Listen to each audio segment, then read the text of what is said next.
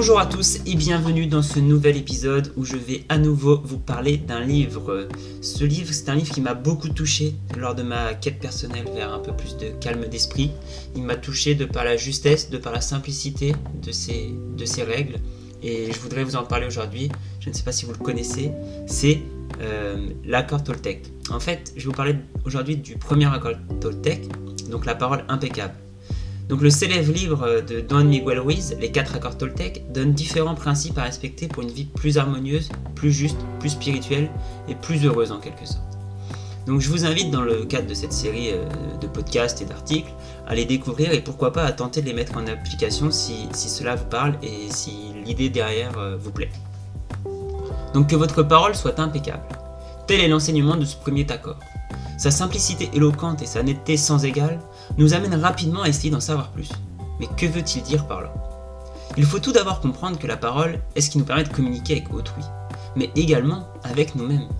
En effet, la parole, c'est ce que nous utilisons pour symboliser et donc pour représenter notre vision. Cette parole nous est enseignée à la fois par nos proches, par l'école et par les livres par exemple. Nous apprenons donc, en apprenant la parole, l'art des symboles, cet art des symboles pour communiquer entre nous est important. C'est en fait l'art des mots et donc, indirectement, de la parole. Nos mots ne sont donc que des symboles, des tentatives de représentation de la réalité. Mais ce n'est pas la réalité. Un mot est juste une représentation de la réalité. C'est absolument pas une réalité. Hein. Par exemple, pour illustrer cela, si je vais en Espagne, en Irlande ou en Allemagne, je sais pas, et que je demande une chaise pour m'asseoir en français, J'utilise mes propres symboles pour représenter une vérité réelle, la, chaise physique. Le mot chaise, c'est donc le symbole, la représentation verbale ou euh, écrite euh, de quelque chose. Et donc, quand nous, francophones, on entend ou on lit le mot chaise, ça résonne en nous. ça nous fait apparaître l'image d'une chaise dans notre esprit et donc on sait très bien ce que la personne veut.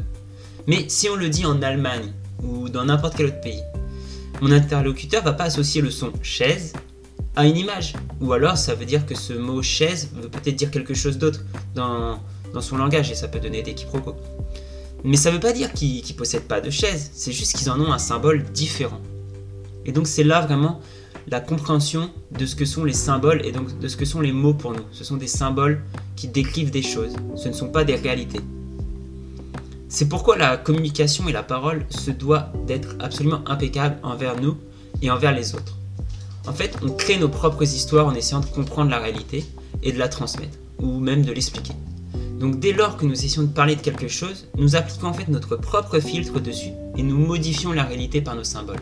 Par exemple, pour décrire une situation, des personnes vont peut-être utiliser des mots différents.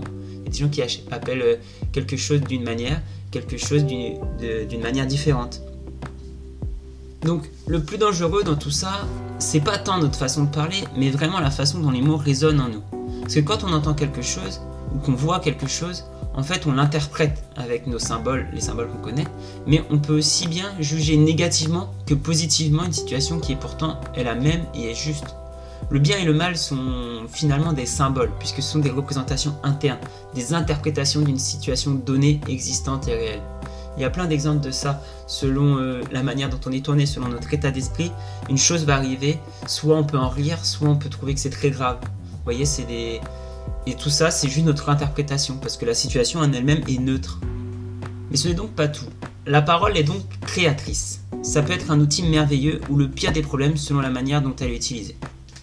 Lorsque l'on est plongé dans nos réflexions, on parle dans notre langue en utilisant les symboles qu'on a appris et qu'on a interprétés à notre manière. En faisant ça, on crée notre propre reflet de la réalité et notre propre image de la vérité. En comprenant ça, vous comprenez le pouvoir qu'a votre parole. À quoi pensez-vous et comment? Est-ce négatif ou est-ce positif? Est-ce rempli de tristesse et de souffrance ou de joie et d'espérance? Quels mots utilisez-vous pour décrire les situations? Comment utilisez-vous vos symboles? Vous vous servez de votre parole pour vous créer un paradis merveilleux ou pour détruire votre monde? Vous ressentez l'histoire que vous créez? Cette histoire, vous vous la racontez à l'aide de vos symboles et donc de vos paroles. Comprenez donc vous pourquoi votre parole doit être impeccable et non remplie de jugement, de doute et de médisance? Vous pouvez avoir l'impression d'être très bien avec vous-même. Mais si vous médisez assez souvent, si vous parlez mal aux gens ou mal des gens, alors vous utilisez votre parole de manière blessante, dégradante ou négative envers les autres. Vous utilisez alors la parole créatrice et son pouvoir destructeur. La personne blessée vous en voudra et vous fera certainement du mal en retour, ce qui se retournera donc contre vous. En conclusion, vous avez donc intérêt à avoir toujours une parole le plus impeccable possible. Vous savez également que la parole et les symboles se forgent et qu'ils ne représentent pas la réalité, ou plutôt pas la vérité, que dans notre esprit. Et donc, la manière dont les choses sont interprétées peuvent différer. Deux personnes n'ont pas la même interprétation d'une même vérité. La chose est la vérité. La représentation mentale ou l'interprétation est un point de vue. Ayez toujours conscience de la manière dont vous parlez et essayez toujours de transcrire la vérité et non votre vérité. Stop aux influences. Soyez dans le bonheur, l'amour et l'impeccabilité, en refusant le côté destructif et malsain et négatif de la parole. Et ceci, même si c'est dur, même lorsque l'on est blessé par quelqu'un qui n'a pas la parole impeccable.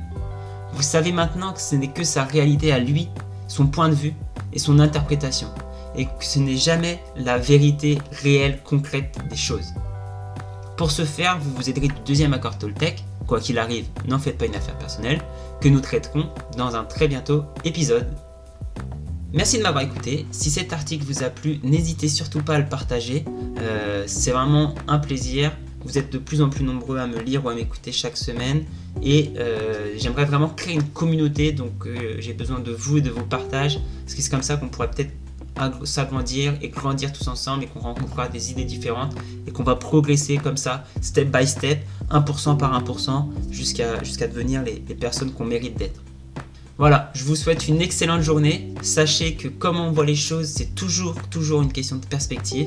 Et en attendant, je vous retrouve très bientôt pour un nouvel épisode sur meetyourpotential.co.